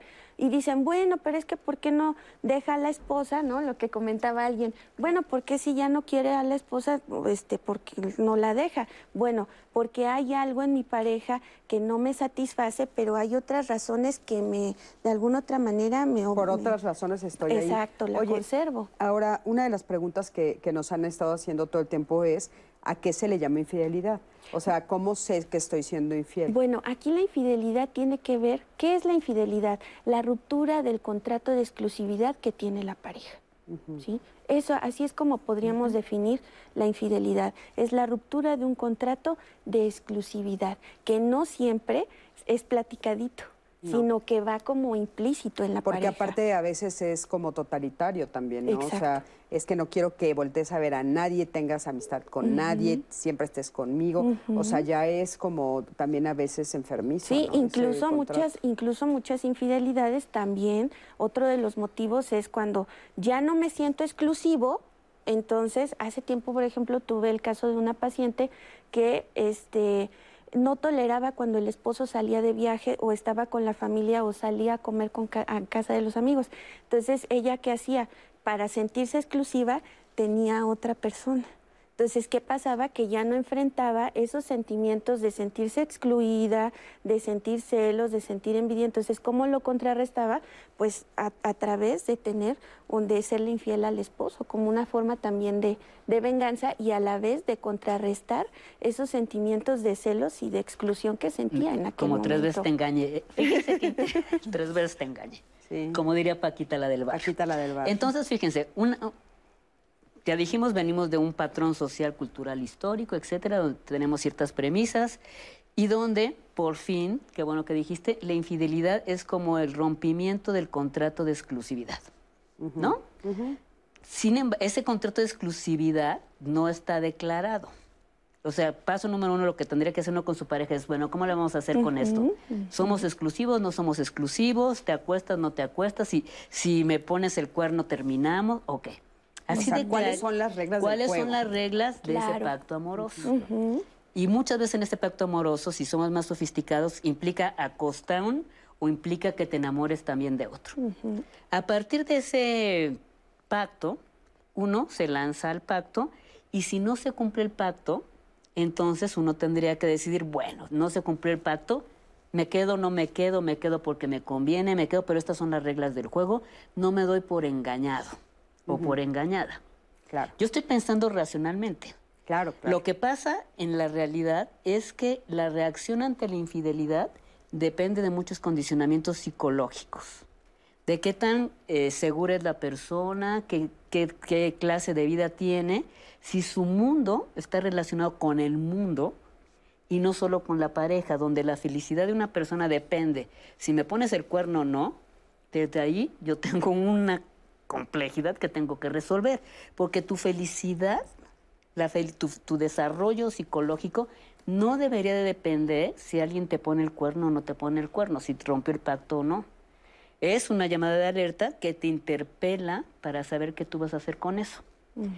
Pero como eso tampoco está declarado y nosotros no nos sentamos a preguntarnos, bueno, ¿tú qué quieres? ¿A dónde vas? ¿Qué? ¿De qué se trata? Solo vamos reaccionando por la vida, porque algo que está ahí y no está, es que yo hago un pacto con él y mi pacto es con él y tenemos que negociar el pacto, no con la otra persona donde el otro, la otra es la malvada que vino a destruir la no es cierto. La otra estaba ahí, pero quien rompe el pacto o no son las personas que tenemos una relación. Claro. Ahora, la cantidad de sufrimiento que produce cualquier pérdida, cualquier pérdida, duelo, COVID, infidelidad, etcétera, depende de las capacidades que tienen las personas para sobrevivirse y enfrentarse a las pérdidas. Si alguien me pone el cuerno y yo decido matar a mi esposo de 28 cuchilladas, tengo un problema porque no solo es la infidelidad, sino cómo me reacciono yo con ese, con, con ese proceso. Claro. Y el que tiene un problema soy yo. Ahorita que decía la, la persona de- del testimonio y, y- y lo que decías también tú, que sí es absolutamente doloroso, pero no solo porque me estén poniendo el cuerno, sino porque yo me encuentro en tal estado de vulnerabilidad psicológico que eso me va a destruir. Claro. Y eso no es la culpa de mi pareja. Esa es responsabilidad, responsabilidad mía. mía. Y es que esto que, que dicen ustedes creo que es como muy importante, o sea, lo del el pacto que se tiene que plantear desde el principio, pero sí hablarlo, porque yo llego con expectativas a la relación y tú llegas con otras expectativas y asumimos que estamos pensando exactamente igual y, no. nos damos cuenta que cada ser humano pues es único y repetible y que tal vez mis ideas no coinciden con las tuyas y yo creo que sí. Entonces, si lo hablamos, entonces eso puede ser muchísimo más fácil para poder entonces empezar a llegar a acuerdos donde los dos estemos de acuerdo. Claro, y yo Oigan, acompáñenme a ver, perdón, el siguiente testimonio de es una mujer, es anónimo, por supuesto también, ella fue la amante. Vamos a ver qué nos dice. Desde que yo lo vi, pues me quedé prendada de la persona, enamorada del hombre, pero tardó un tiempo eh, en que eh, hubiera un contacto porque no era del trabajo propiamente. Posteriormente, él me dijo claramente, eh, mira, tú me gustas, tú me agradas y pues yo no voy a, yo soy casado, no voy a dejar a mi familia. Entonces, pues me gustas mucho, si tú me dices que no, este, voy a respetar. Obviamente, el gustarme tanto la persona este, fue una situación eh, mucho atractivo intelectual. Yo tiendo mucho a, a, alguien que me llene intelectualmente, pero lo físico, ¿no? Muy este, y creí que era una aventura, sinceramente. Yo después de la primera vez que estuve con él, en una relación íntima, dije al día siguiente no me va a hablar. O sea, pensaba es lo típico, lo tradicional, así. No porque tuviera tantas experiencias, pero se escuchan experiencias entre las mujeres. Y este, se inició una relación que duró aproximadamente 15 años. Lo que hizo eh, que duráramos tanto fue que nos llevamos bien. Nos llevamos bien en los diferentes aspectos que conlleva una relación. Y bueno, la verdad es que el la cereza del pastel fueron las relaciones sexuales. Yo me sentí pues pues realmente satisfecha. Podría decir que fue la mejor relación de mi vida eh, que he tenido, pues independientemente de que no sea lo más adecuado, ¿no? Posteriormente me fue infiel. Este se enamoró. Sí, ahora ya puedo sonreír sobre eso y entender que un hombre que es infiel, infiel va a ser este, pero pues se enamoró de su secretaria, una persona que podría ser su hija, y pues este fue muy muy doloroso, pero el día de hoy he entendido que es algo que ella era así. Cuando éramos amigos, él me llegó a platicar de sus infidelidades, pero éramos amigos en esa etapa y yo pensaba que yo iba a ser la amante, la única. El día de hoy puedo ver que es una que son relaciones de alto nivel de frustración en donde uno este tiene que entender que el hombre no va a ser de uno, no va a ser una pareja, porque además yo tengo que decir en honor a la verdad que él no me engañó. Desde el principio me dijo, soy casado y no voy a dejar a mi esposa, ni a mis hijos, ni a mis nietos. Muchísimas gracias. Y es muy interesante porque hacen un pacto, pero hacen un pacto siendo amantes, ¿no? Y entonces ella dice, bueno, es que él me fue infiel mi amante me fue infiel, aunque ya tenía una esposa. O sea, fíjense qué complejo, ¿no? O sea, ella, le está haciendo, eh, están siendo infiel a la esposa. Pero eso sí, ellos, ellos sí aceptan eso y ella se queda 15 años ahí aceptando esa situación. Pero después cuando él se enamora de alguien más ahí, entonces yo ya no quiero, entonces ya son tres. Es, es muy Pero fíjate, Cris, que eh, justamente es eso, que independientemente del pacto, ¿no? O sea, ella hizo un pacto, o sea, tal cual le habían escrito y todo, bueno, no escrito, pero estaba más, que, platicadito, Pero aún así eso no, le no, no la exentó de sufrir y de padecer la relación cuando él, por ejemplo, le fue infiel. Claro, por supuesto, ¿no? Pero, bueno, eso también es un concepto muy literario, ¿no? O sea, amar a alguien no te exenta del sufrimiento. O sea, el sufrimiento es un hecho humano como el amor y entonces si uno va pensando que nunca va a sufrir en su vida es una mentira. Cualquier relación, cualquier relación de apego tiene esas dos caras, una cara de mucho placer y una cara de sufrimiento. Claro, vamos a un corte, quédate con nosotros. Mire, depende, depende de cómo sea la infidelidad, porque luego muchas veces uno mismo tiene la culpa realmente y, y obliga a la persona a ser infiel se tendrá que hablar primero para poder saber, bueno, en esta parte, pues, cuáles fueron las causas, a qué lo derivó. Yo creo que depende del contexto y podría ser que sí. Pues yo creo que no. Si fue un evento ocasional, si es algo más seguido, si es este no sé, si fueran a lo mejor mensajes o una cuestión así, tendría que valorar todo eso. Eso es no respetarse uno mismo. O sea, yo creo que si perdonas una vez, va a seguir ocurriendo, yo creo. Si tu, tu pareja no te está valorando y no te está respetando, pues igual. O sea, yo no, en ese aspecto yo no lo, no lo perdonaría. Porque sería una traición hacia el compromiso que tenía con mi pareja. Yo creo que no, no, la verdad no. Una vez me pasó y, la verdad, por, por, querer, por querer tanto a esa persona, este, pues ahora sí que me afectó muchísimo. Se pierde la confianza y aparte de que se pierde la confianza, ya no es lo mismo. Ya es como que le tiene esa espinita de agarrar y decirle, me va a engañar a cada rato. Ya no es lo mismo. Antes las perdoné, pero ya no. Claro que sí, en virtud de que pues nada es para siempre, ¿verdad? Siempre tiene un principio y tiene un fin. Entonces el perdón de una, una infidelidad es necesario y a, base- a veces es sano mentalmente. Pues porque creía que la persona iba a cambiar, pero con el tiempo me fui dando cuenta que realmente no, no es así.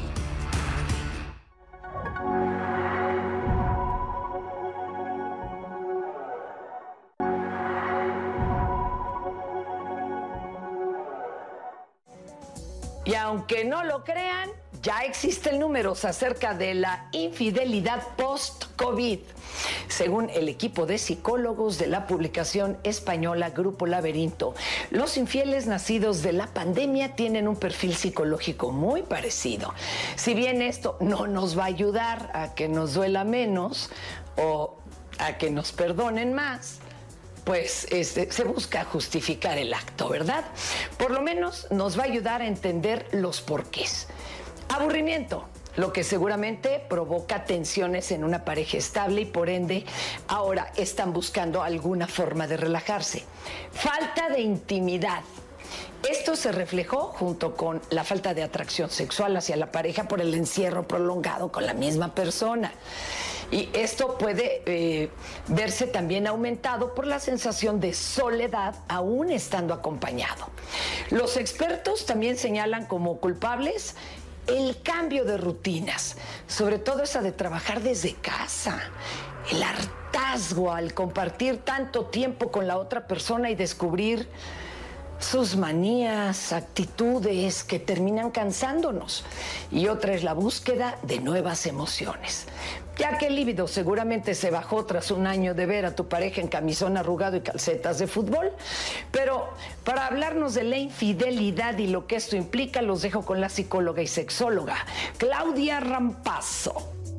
Fíjense que hay varias definiciones con respecto a la infidelidad, que es un tema de por sí controversial, es un tema complicado para muchas parejas, pero el que más me gusta pues es el que se refiere al hecho de que eh, una persona establezca un vínculo, ya sea erótico o afectivo o ambos, es decir, erótico y afectivo, con una persona diferente a la que está establecido en un vínculo oficial, ¿no? Y esta relación extraoficial pues puede durar poco tiempo, puede ser en una sola ocasión, puede ser a largo plazo. Eh, sin embargo, el elemento, digamos, eh, fundamental de la infidelidad es que exista el secreto. Es decir, la persona que es infiel no suele revelarlo a su pareja fija u oficial. Eh, ahora, las causas pueden ser múltiples, desde insatisfacción erótica, insatisfacción afectiva.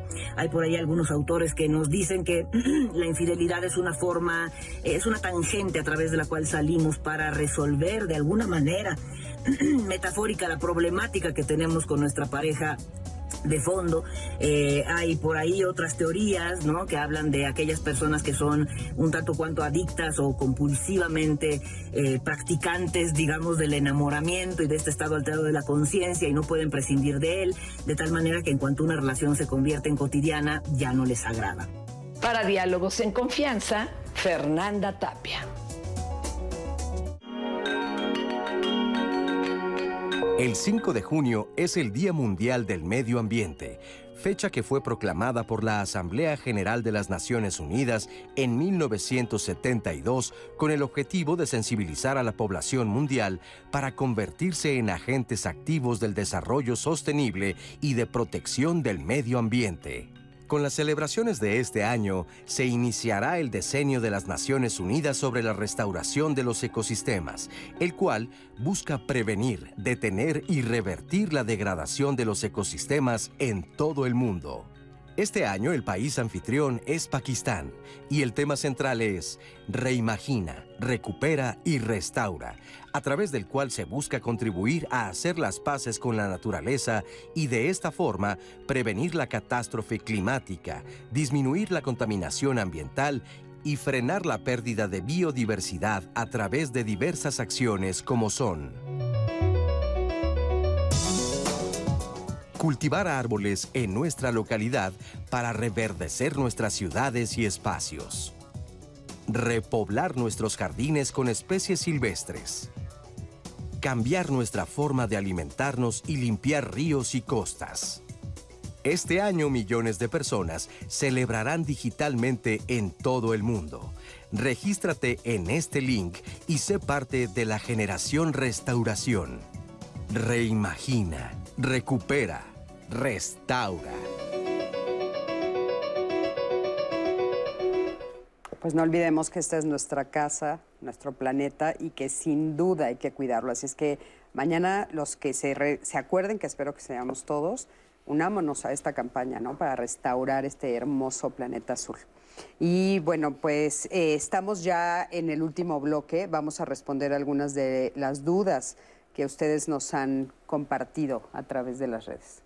Pues seguimos con estos comentarios, Cris, como dices. Por ejemplo, recibimos un comentario cuando estábamos hablando de que era infidelidad, Cris, y nos escribe una usuaria, dice, por ejemplo, yo sentiría más, o sea, es más el tema de infidelidad si mi esposo fuera al cine con alguien más, en donde uno siempre pone lo importante y a veces no siempre es lo sexual, ¿no? Nos escriben también, eh, tranquilos, el mundo no termina si no son infieles.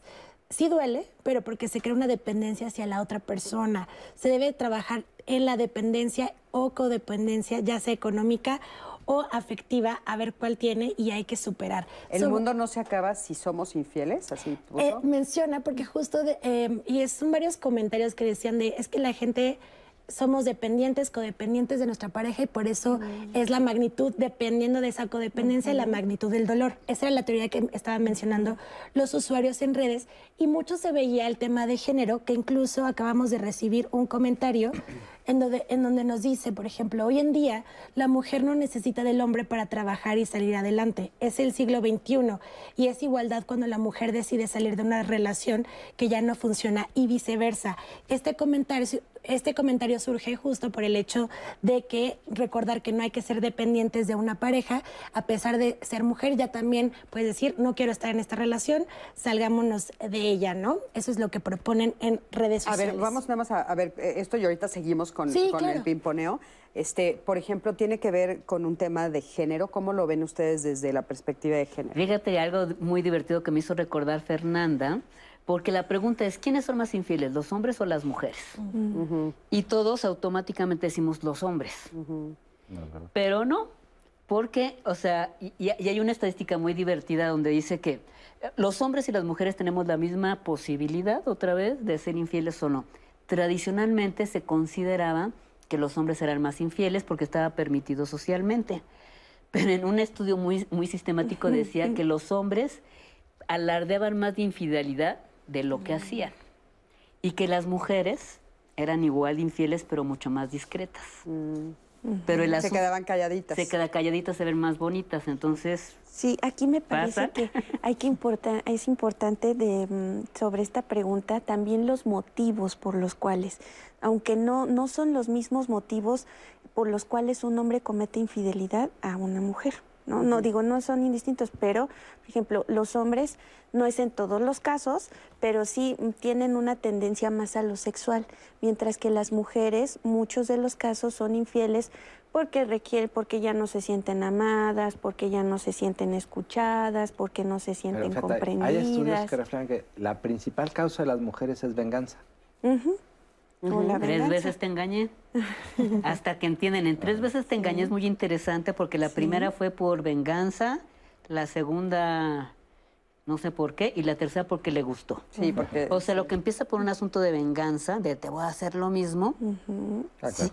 Terminan de, bueno, esto que está haciendo el otro no Sí, está tan y esto, terrible. de, y esto de la venganza es bien interesante, porque fíjate, no es engañar al otro, sino dejar al otro en el mismo, con el mismo sentimiento de pérdida que yo estoy viviendo. Sí, en sí, lo ese que quiero es que sufras lo que, yo, estoy, sufriendo. Yo sí quiero hacer una diferencia. Eh, ok, ocurre una pérdida, eh, sobre todo si además eso genera una ruptura en la relación, pero la herida de la pérdida, que sería la herida del abandono, es distinta a la herida de la traición. La herida de Claro. la traición tiene su propia energía, su propia naturaleza, ¿no? La de la pérdida nos desguanza, nos deja así como tirados, nos deprime. La de la traición nos enoja. Eh, es distinta la reacción. Y es que aparte eh, puede suceder que te quedes en la relación con esta sensación de la traición, con este dolor, tratando de resolverlo en algunos casos, en otros tratándote de vengar, pero no vives la pérdida porque no te separas, ¿no? Claro. Entonces estás en esa situación.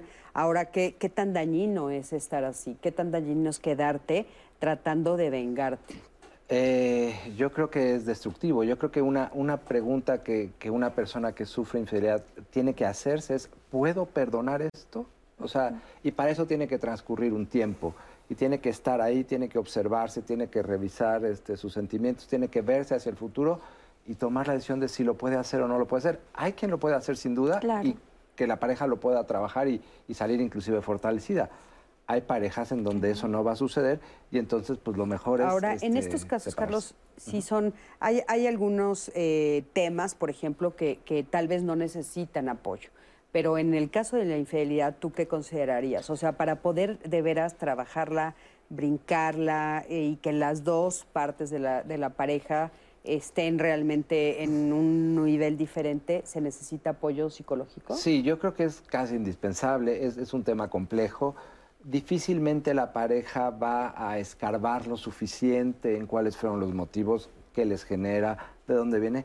Y, y como hemos dicho aquí, bueno, cada infidelidad es distinta. Hay, hay infidelidades que es producida por la pareja. Y entonces, ¿cómo le hicieron para llegar aquí? Porque hay parejas que se rompen, se dejan un tiempo, regresan y vuelven a caer en lo mismo, porque nunca resolvieron la causa. Entonces hay que ver qué hicimos eh, para acabar ahí donde, donde nos está doliendo tanto Claro. y, y de veras este, revisarlo a fondo, ¿no? Sí, es justamente no, no es, no es, no se trata cuando vamos nosotros a consulta, o sea, pues sí se requiere una atención psicológica. ¿Por qué? Porque para el que le fueron infiel, a veces y muchas veces la pareja también se concentra en el tercero, ¿no? De bueno, y es que ¿por qué él, por qué con ella o por qué con él, ¿no? etcétera, etcétera. Y eso es- hace más difícil que la pareja se comunique. Entonces sí es indispensable que la pareja que, que su, bueno, que padeció una infidelidad sí acuda a terapia. Oigan, y fíjense, eh, eh, yo también siento que aquí se está dejando al lado un elemento, ¿no? Que es el amante. O sea, como si la persona que jugó el trío, o sea, imaginario, porque tal vez uno no se enteró, no sintiera, ¿no? O no se enamorara, o no se entregara, o no sintiera traición también. O sea, hay tres personas que se tienen que atender. Pero fíjate, hay tres personas, pero es muy interesante el testimonio de la chica anterior, donde dice abiertamente, sí, somos, éramos amantes, y ¿qué creen? Nos la pasábamos súper bien. Otra vez, si pensamos en un amante, en el prejuicio de amante, ma- amante malvado o malvada que solo quieren tener sexo y produce destrucción, donde pasan, no es cierto. No. Hay, es otra relación, incluso hay personas, y como decía el testimonio, que tienen un amante, pero ese amante se vuelve una relación paralela. Y una relación paralela amistosa, amorosa, de compañía, de cercanía. Sí, a ver, sí, Pati, pero, pero ¿qué le pasa a la esposa? Pero o sea, espérame, espérame, espérame, espérame. Porque fíjate, porque no es un asunto de buenos contra malos. Porque si uno analiza, hay un, hay un, un tema que tiene el amante que está jugando este papel perfectamente consciente de así Sí, es, y sí, yo sí. acepto o quiero o deseo este tipo de relación porque no me quiero comprometer en otras cosas. Lo que dicen las amantes, yo no le tengo que lavar la ropa y demás, a mí me toca la mejor parte del asunto. Y para la esposa, no necesariamente es una traición y una tragedia necesariamente, sino también es otra forma de relación. Yo estoy con este hombre, los, nos queremos, es el padre de mis hijos y demás, pero eso no necesariamente implica que estamos instalados en una relación pasional y no sé qué, pero es una relación cómoda, confortable, dentro de esos criterios. Que esos son esos pactos tradicionales en México de la, de la doble casa, ¿no? No, y aparte yo me he enterado de cosas, digo, en el transcurso de tantos años Claro. de dar terapia, yo me he enterado de cosas increíbles. Por ejemplo, una mujer que sabía perfecto y le hablaba al amante y le decía, me lo cuidas me lo sé cuidas, yo me voy, viaje". me voy a ir de vacaciones, no sé No, qué, que el amante es médico y es el médico de la familia, por ejemplo. Y lo saben, y lo dicen lo en voz saben. alta, y, y viven, la, viven la triada por muchísimos Por años, años. muchísimos años. También supe de otro que le pasó más o menos lo mismo, y cuando muere su esposa, llega con las maletas a casa del amante, y el amante le dice, no, no, no, No, no, mi amor, no, regrésate a tu regrésate casa". a tu casa, porque esta relación llevamos así 15 o 20 años, y me encanta como es, pero no te quiero aquí. Y, esta- y- y todos lo sabían. Lo que yo diría es que no habría como que satanizar de antemano que la relación de infidelidad es una relación que necesariamente produce daño, dolor. Sí, aquí- aquí Porque no necesariamente, no necesariamente, porque eso es como tratar de meternos en un modelo donde está los, la pareja y son muy felices y los hijos, y esa es la forma de felicidad. Y no necesariamente el mundo ha cambiado en numerosos pactos y claro que depende de asuntos personales y subjetivos, ¿no? Pero para unos puede ser no tan trágico y para otros puede ser mortal. Y entonces habría como que analizar el contexto y entonces no establecer conclusiones de antemano, ¿no? Sí, eh, pero yo creo que no debemos caer en una inocencia, ¿no? Porque eh, desde el psicoanálisis aquí estamos omitiendo una intención perversa del, del tercero, que sería rivalizar con el de su mismo sexo, ¿no? En el- lo que decíamos del complejo de Edipo. Es, es la niña que seduce al papá y que su ganancia es desplazar a la madre. Muchas de las ganancias inconscientes de las amantes es desplazar a la esposa y una competencia con la esposa en donde yo soy la fregona porque sexualmente le gano a la otra, ¿no? Y tengo la mejor parte. O hombres que, que participan en tríos en donde existe la intención inconsciente también de rivalizar De competir. con el otro hombre. ¿no? Claro. Y eso Sí. también está ahí jugando y no son, no son las mejores motivaciones. Yo sí, yo sí quiero distinguir entre las que son un poco más sanas, que es perseguir el amor, por ejemplo, y las que son menos sanas, que serían esta rivalidad. Claro. ¿no? el, punto, el punto interesante que comentas, que vos, por supuesto que sí, es la, la inconsciencia, ¿no? Entonces ese es el problema, que ni siquiera te das cuenta. Perdón, tenemos que mandar a, a, este, vamos a escuchar unos comentarios y tenemos un, un material por aquí. Son ya los últimos comentarios. Hay mucha gente que piensa que el sexo es pecado, ni siquiera son o temas de religión. El engaño no es tan grave como dice el la persona o las personas que lo mencionan y que puede ser a mucho daño. Hay que ver que es más común de lo que parece. Son varios comentarios que hemos recibido y les agradecemos a todos y a todas por haber participado a lo largo del programa porque fueron muy interesantes sus comentarios. Y antes de irnos también quiero compartirles la cartelera porque la próxima semana, si ustedes creen que estos temas estuvieron buenísimos esta semana, bueno, la próxima se viene también mucho mejor. Así que los invito a ver conmigo esta eh, cartelera porque van a ver temas interesantísimos. Vamos a verla. La próxima semana no te pierdas Diálogos en Confianza. El lunes, el doctor José Bandera nos hablará de todo lo relacionado con la hipertensión arterial, llamada también el asesino silencioso, por ser un padecimiento crónico y prácticamente asintomático, pero que lesiona órganos vitales como el corazón. El martes, Marisa Escribano te dirá por qué educar en valores es una prioridad para las familias. Sin embargo, parece que la sociedad y los medios de comunicación promueven valores que se contraponen con lo que deseamos para nuestros hijos e hijas. Dinos, ¿qué valores promueves en casa? El miércoles, platica con Guadalupe Contreras y coméntale qué es el bienestar.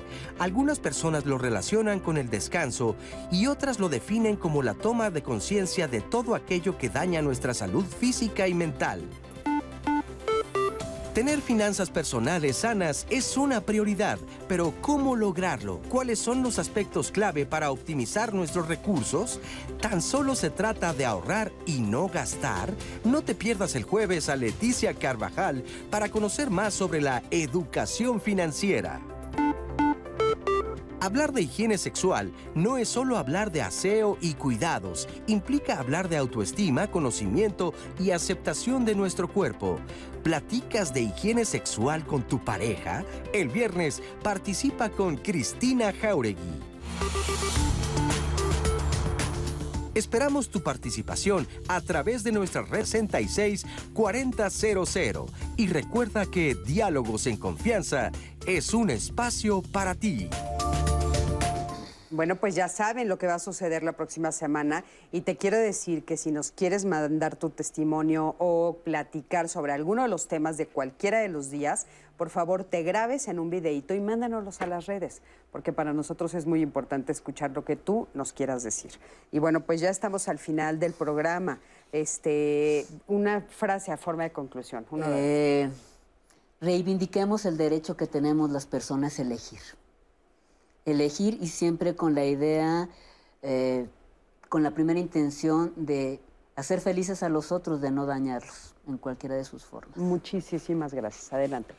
Eh, sí, la lealtad es un valor fundamental para que la sociedad funcione, para que eh, nuestros proyectos salgan adelante, para no hacernos daño. Y creo que es importante como retomar ese, ese valor central. Muchísimas gracias. Sí, creo que aquí tiene mucho que ver con el, más que nada, tener comunicación en la pareja, ¿sí? Saber que esto, si yo entro a una relación, platicar cuáles son mis intenciones de estar en esa relación, comunicarme más en pareja, justamente pues para evitar sorpresas. Importantísimo. Pues muchísimas gracias a los tres, de veras, muchísimas gracias por este programa, muchísimas gracias por platicarnos todas sus este, experiencias, lo que saben, su sabiduría, eh, sus consejos, su conocimiento. Y bueno, creo que fue un programa muy interesante y nos deja, por supuesto, con muchas dudas y a mí me parece que eso es bien importante porque lo que tenemos que hacer es aventarnos un clavado en nosotros y preguntarnos qué es lo que yo opino sobre la infidelidad, sobre la fidelidad, sobre las relaciones de pareja, etcétera, y seguir creciendo, que eso es lo más importante. Por último, algunas llamadas que nos hayan, algunos comentarios finales, por favor, Anaí. Cris, pues siempre agradeciendo a la audiencia porque está pendiente y comentando y compartiendo sus testimonios.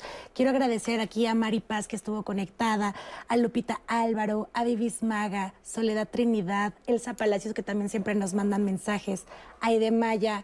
Eh, Jacqueline Huancas, gracias de verdad a todos los que se conectan con nosotras en las transmisiones y pues invitarlas a que nos sigan también en nuestras redes sociales para que sigamos la conversación, Cris. Muchísimas gracias, Anaí. Muchísimas gracias. Y gracias a ti, que siempre estás del otro lado de la pantalla. Yo soy Cristina Jauregui y recuerda que la próxima semana vamos a hablar de un tema súper interesante que es higiene sexual en la pareja.